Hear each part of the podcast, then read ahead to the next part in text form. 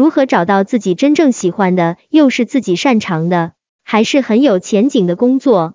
参与冷云时尚三群群友，时间二零二一年八月二十一日，庄主听水北京体验设计师。以下的冷云时尚圈讨论是就行业问题的讨论及总结，这些分享属于集体智慧的结晶，他们并不代表冷云个人观点。希望通过此种方式，能让更多行业人士受益。从出生到成人，小学到中学，再到大学，都离不开我们的个人奋斗，但同样也离不开父母、老师一步步的规划指导。从踏入职场的那一刻起。到六十岁左右退休为止，我们每个人都有至少长达三十年的职业生涯。这段漫长的职业生涯要怎么走，选择权在于我们自己。一、如何找准个人定位？庄主寻找个人定位就是了解自己，向内找方向，并对自己进行深入剖析，清楚自己喜欢做什么，擅长做什么，把自己放到合适的职业赛道上的过程。有句话是天生我材必有用，其实每个人生下来都是有自己的优势与短板的。一、结合自身兴趣，知道自己喜欢做什么。庄主，兴趣是最好的老师，做自己喜欢做事情，我们才可投入持续的热情，才不会觉得疲惫。云游五斋，我提个具体点的问题，大家大学选专业的时候会怎么选？从哪几个维度去衡量这个专业好还是不好？怎么样去调查？因为我之前就是一个随波逐流的人，所以选专业我全部都是听着父母的声音去选的。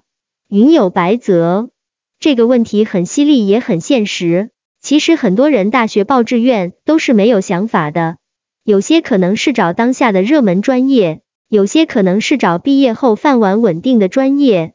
至于专业调查，基本上都是没有的。庄主，如果你是专业第一，一从自身出发，自己喜欢的，自己能做好的；二结合社会需要，当下热门专业、新兴行业；三对应选择好的院校。如果是院校第一，就把二和三颠倒过来。云游五斋，我们如果要把第一点给做好，也是了解自己和了解自己喜欢的行业。其实就调研这个方面可以深入来说，比如怎样调研，怎样成本更低，怎样速度最快。因为我在这个上面吃了很多亏。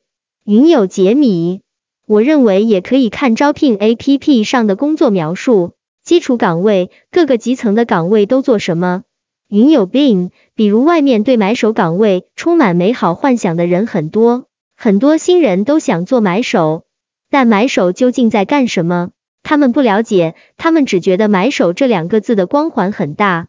入职前喜欢，入职后不喜欢，其实就是对自己向往的那个职业幻想太多，喜欢的很表面，没有更深入的了解。云有白泽，我觉得最好的调研还是亲身实践。听人说，永远都有别人的主观思想在。比如说，在大学实习时，也不是做好自己的手头工作就好。应该要多和人交流，眼观六路，耳听八方。我之前遇到一个职场新人，他的性格很内向，但在职场上内向不是什么好事情，过分的内向会让自己失去很多消息的来源。所以我认为大学期间的实习就是很好的职场调研方式。如果发现心仪的职位和想象不符，可以尽早调整方向或者正视现实，接受现实。庄主，所以入职前一定要做好调研，不要对自己要做的工作缺乏了解。我们要对尽量去接触能接触到的调研渠道，比如身边人脉，还有网上的帖子文章。如果有业内人就更好了。如果入职前接触不到，就当是试错，发现错后快速调整就可以了。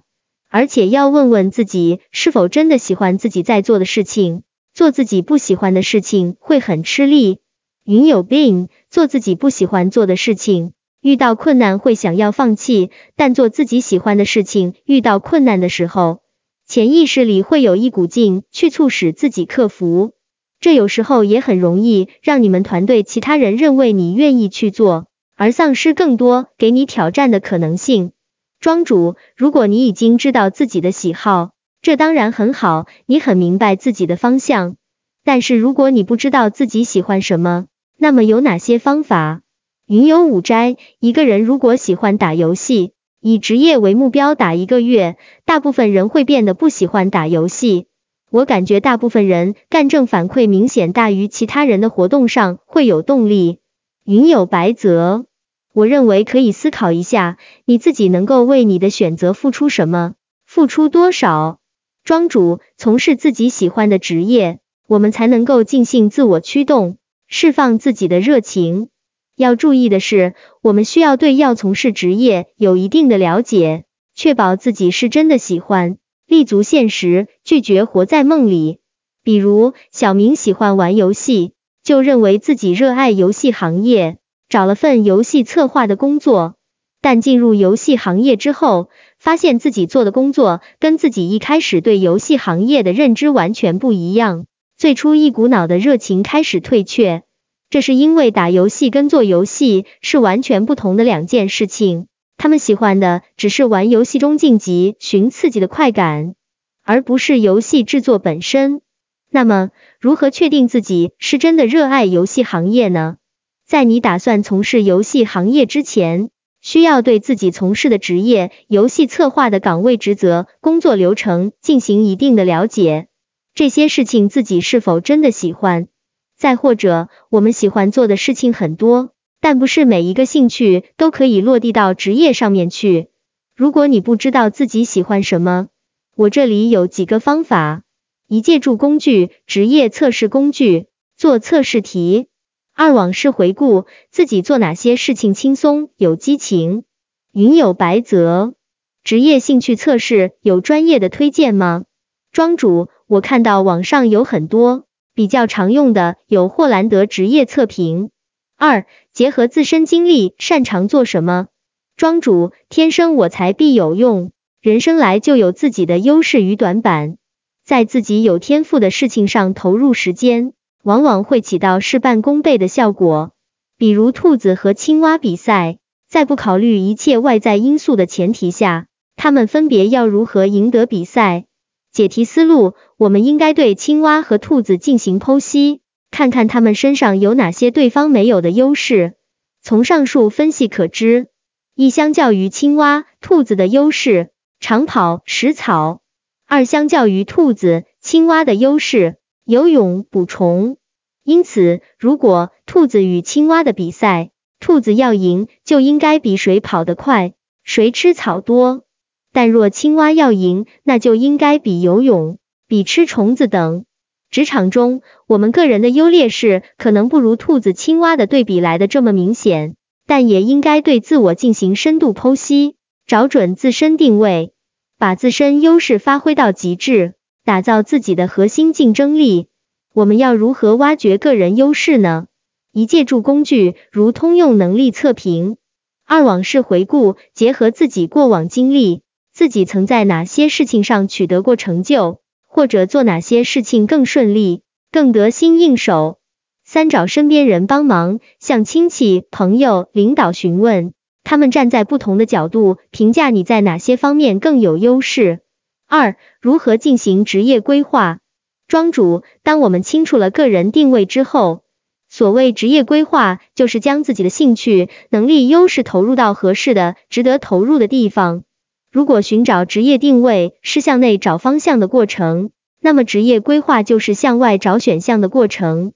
我们要将自己的能力和爱好落地到所处的行业、公司，寻找适合自己的高价值岗位，实现自我增值。云有白泽，向外找选项有指导吗？庄主找到了自身兴趣、擅长的能力点之后，向外找上升的行业赛道。下文会详细讲到。一标人物参照。庄主当一件事情自己不知道怎么做的时候，要看看看别人是怎么做的。同理，当我们不知道如何进行职业规划的时候，也可以去研究研究别人的职业路是怎么走的。对标人物的选择有两种，一大师级人物不一定同行业向大师高手学习，帮我们站到高处，看见不一样的风景；二同时代竞争者在同龄人中找差距，知己知彼，清楚自己在行业中的定位。对标人物参考点：一、职业路径，找关键节点，对其职业发展产生重大影响力的事件。二、能力项，对标人物身上有哪些能力有助于帮他更好的达成目标。三、性格，是否对其职业发展产生了帮助，是否与你相类似？比如，大家都有年少追星的时候，大家都从自己的榜样身上学到了什么？云游五斋，有挺多人是时代背景造成的，比如互联网行业，五年前和现在完全就是两种不同的局面。电商也是同理。云有白泽，我能理解人物参照的能力项，但职业路径有参考价值吗？因为每个人的性格和工作环境差异还是很大的。庄主可以通过路径找人物发展的时间线，找关键节点。云有白泽，有案例参考吗？庄主，大师级分析案例：托马斯赫斯维克。托马斯赫拉维克职业路径分析：一九七一年，托马斯出生，种庭环境，家中妈妈是珠宝设计师，奶奶是布艺设计师。启示：家庭环境对个人的成长至关重要。如果出生时没有良好的环境，就要自己创造环境，要多与同行的人交流。童年期，爸爸经常带他去看建筑展览。托马斯的性格不安分，脑子里装满了很多稀奇古怪的想法，尤其对拆装电器和家具充满了极大的兴趣。启示：保持好奇心，多思考，多实践，多看好的东西。跨领域的设计积累更容易激发设计创造力。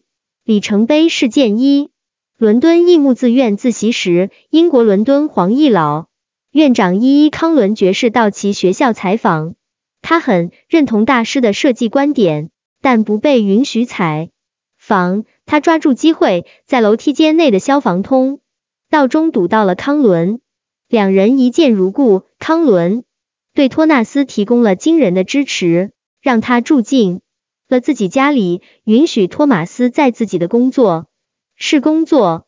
于是，托马斯在康伦的乡村工作室经历了短暂的实习。启示：学习要追从名师，特别是现在网络技术这么发达，让我们与好老师之间的交流变得更便捷。好的老师是我们成长路上的加速剂。一九九四年里程碑事件二，大学毕业，成立了赫斯维克设计工作室。一开始接不到大项目，于是托马斯把接到手的项目做好，其设计作品一一卷瞧，受到英国设计界广泛的关注。Thomas 开始崭露头角。启示：如果总觉得自己没有好的机会，再选对了赛道之后，要先把手头的工作做好。静待机，机会总是留给有准备的人。二零零一年里程碑事件三，三十岁获得新的莱昂纳多达芬，其荣誉称号。启示：不满足现状，不被名利冲昏头脑，要保持持续创作的热情，让自己的才华能到最冲的发挥。二零零四年里程碑事件四，获得了皇家工业设计勋章。成为英国当下最红火的设计师之一。二零零六年里程碑事件五，三十五岁拿下堪比电影界奥斯卡奖的建筑大奖一菲利普王子奖。启示：个人影响力的大小与机会的多少成正比。二零零九年里程碑事件六，打败一票设计大佬，担任上海世博会英国馆的设计，以种子为主要元素。展现英国植物物种的多样性，展现英国科技文明出奇制胜，名声大噪。启示：千篇一律的设计很难引起人们注意，创意很重要。一个好的创意要有一个好的战略做支持。能力项：托马斯是一个设计多面手，在建筑设计、珠宝设计、工业设计等各个领域设计都有涉略和研究。这样的多元化能力背景，给了他跨领域思考的能力。这是知识多元化带来优势。他的设计作品也特别天马行空。托马斯好奇、爱动手、不安分的性格特点，为他进行多维度的设计探索，全方位的设计兴趣发展提供了便利。其强大的求知欲和对知己的珍惜，也让他被康伦所看好。因此，他遇见了对自己一生产生重大帮助的人。他奋进、不惧困难、敢想敢做的性格特点，让他早早成立了工作室，促使他年少成名。如果我们的对标人物是托马斯，他身上的这些性格优势也应该被我们所看到。反观自身，这些东西在自己身上又欠缺了多少？云游五斋，我说一个不一样的视角。很多精英离我们太远，让我们根本就无法理解。我会找身边差不多的人，他最近突然就加薪或者赚大钱，我就会关注他，然后聊天跟他请教原因。比如健身的时候，施瓦辛格说一开始建议你用较轻的重量，比如一百公斤，这属于常人无法理解的天才。那我就会关注和我差不多的肥宅，最近他健身效果比较好，我会跟他请教，他练的比较好，有没有什么经验？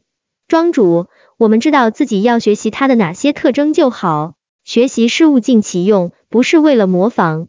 向对标看齐，并不是要变得跟他们一模一样，而是抽丝剥茧，发现他们身上的优势，为我们个人的成长提供一些思路，提供参考点。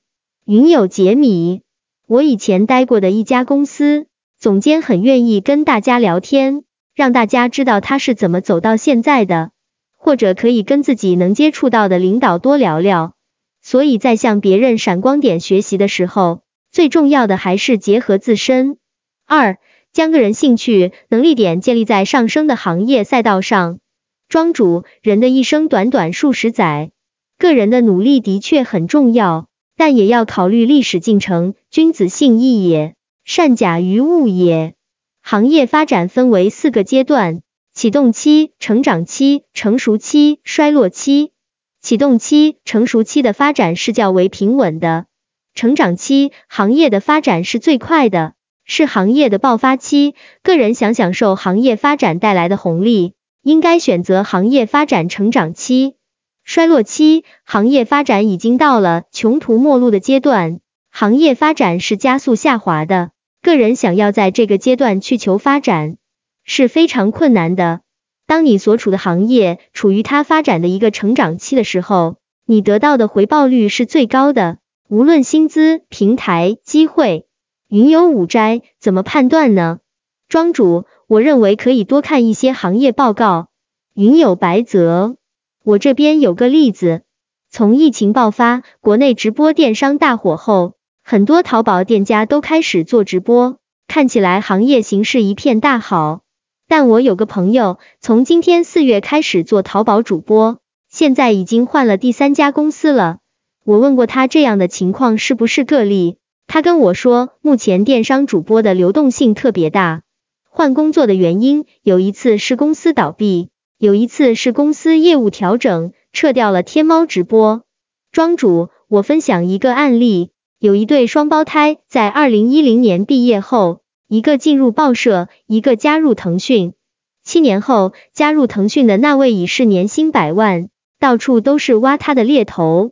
而加入报社的那位，因为报社沉沦了，他曾经寄托的理想也化为泡沫，人生可能还要从头再来。这倒不是因为双胞胎个人的能力素质差距有多大，也不是他们跟随的领导或个人操守有问题，核心问题在于他们所从事的行业，一个在快速崛起，一个在快速衰落。例子应用辽宁产品思维三十讲。零八机会判断点线面体的战略选择，这个道理像乘坐电梯一样，上升的行业趋势会带着你飞速上行，在行业的带动下，你的个人发展会获得更快的加速度。相反，迅速衰落的行业加速度会拖动你加速下行，你的个人发展会受到行业的拖累，拖慢你的行进步伐。这也不是要求我们每个人都抱着急功近利的心态。都要往当前发展最快的行业去靠拢，但如果你所处的行业正在加速衰落，而自己又不具备扭转行业下沉趋势的力量，抓紧时间调整自己职业选择，将自身兴趣、能力点投入到有前景的行业赛道当中去。个人的努力的确重要，但也要考虑历史进程。三、公司内核心业务高价值岗位。庄主，行业内有大大小小的公司，公司内大家各司其职，在不同的岗位上从事不一样的职业分工，所获得的劳动报酬却不尽相同，甚至天壤之别。这是为什么呢？因为不一样的岗位为公司带来的价值是不一样的。比如运营技术人员就比销售客服的薪资高一些。同样岗位，不同能力水平，为公司带来的价值也不一样。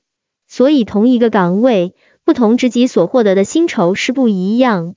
另外，一个公司内的核心业务，因为可为公司带来了更高的回报，会获得更多的资源倾斜，带给团队内个人的绩效回报也更多，职业安全感也更高。比如我上一段工作，因为所在的部门不负责公司内核心业务。在公司融资受阻、资金链条断裂的互联网寒冬，整个部门砍掉了，我不得不寻找新的职业发展机会。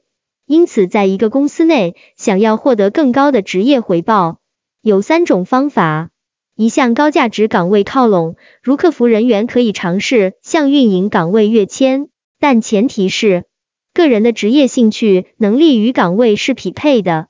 二走垂直晋升路线，争取拿到更高的职级，如初级设计师、高级设计师、资深设计师路线。三向公司内核心业务靠拢，如在一家主打酒店业务的小公司，作为技术人员，如果你还不是公司的核心成员，就尽量不要让自己的核心工作内容脱离酒店业务。三职业目标拆解，云游五斋。庄主能否结合自己的经验，讲一下在设计师这个职业上怎么进行拆解呢？初级设计师、中级设计师、高级设计师，他们能力分别有什么不同？比如我其实是不喜欢高级设计师的，因为他们更多参与了管理的职能，其实对服务来说，不见得比得上一些一线的设计师。可能中级设计师和高级设计师的努力是在管理能力培训。团队成员的能力等方面，但如果是线性思维，可能会觉得是设计的更好更棒。所以在我看来，初级设计师也许主要注重设计能力，而中级设计师和高级设计师的区别可能是管理能力。云有白泽，这点之前有位群友提到的，可以通过找自己公司的领导和前辈，了解他们的成长。参考他们的经历来做目标拆解。庄主，这个要结合你要走的专家路线、管理路线、自由职业去看具体岗位要求。这里给大家举个例子：一年经验视觉设计师的小白想成为行业内有名气的设计高手，自由设计师路径这里暂且不讨论。这个例子更适合想待在公司上班的朋友。当然，自由设计师的的职业目标拆解也可以用类似的方法。一、拆解职业目标，做好成果预估与阶段日程划分。庄主围绕成为设计高手这个目标，我们应该知道成为设计高手需要具备的条件，无非是专业水平过硬，硬到什么程度？我们可参照大厂的职级划分，如阿里。这里我们暂且将阿里职级 P 八、P 九定为高手。要做到行业内有名气，我们就要进行个人影响力的积累与提升了。那么如何提升个人影响力？我们可以想想个人影响力的提升有哪些方法。例如目标是成为有名气的设计高手，一可以靠名气积累提高影响力，在行业内可以靠行业沙龙积累行业人脉和行业口碑。或者是运营公众号文章，提高阅读量和粉丝量。在公司内可以多帮同事做事，多做公司内核心业务。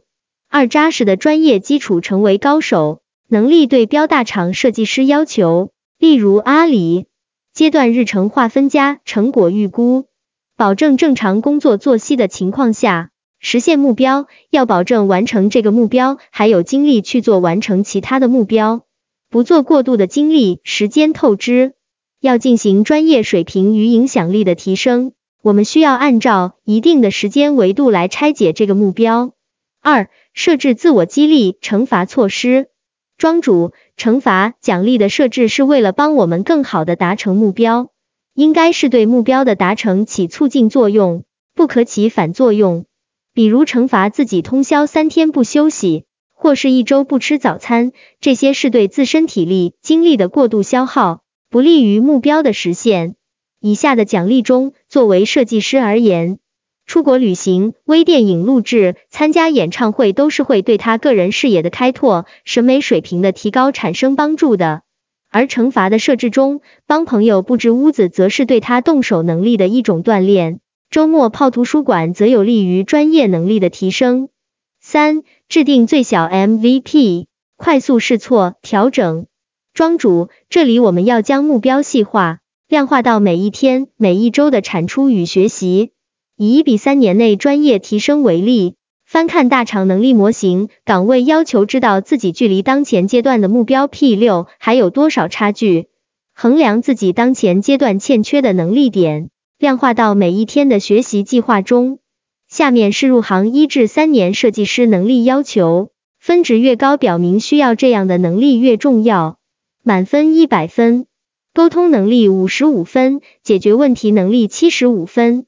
执行力八十五分，项目管理七十五分，设计基础九十分，行业知识七十五分，设计定位八十分，复盘归纳三十五分，方法论十八分，分享传承十五分。小白可以对照上述材料，结合自身实际情况，以专业一至三年专业能力提升为例，小白发现自己当前阶段需要重点提升行业知识、设计基础能力。同时，沟通能力也需要有较大提升。计划的制定也要根据情况做适当的调整。如果一周过后，近阶段公司内任务较重，影响了目标完成进度，或者自己每天坚持在做，但还是在计划时间内没有完成，就说明自己的预期过高，也要调整相应的时间投入或频次安排。另外，一定要学会用 MVP 的思维，定期检测、定期学习成果。比如每半年之后投递简历，争取拿到阿里的面试机会；或者每两个月参加一次在线模拟面试，获得面试官的反馈结果，发现自己的不足之处，适当对计划做出修正和调整。云有白泽，最小 MVP 的设置有什么要注意的呢？庄主。MVP 的定义是最小可行产品。在做一件事情之前，我们要将其拆解出最小的可用产品，然后快速投入使用，快速试错、修改、迭代。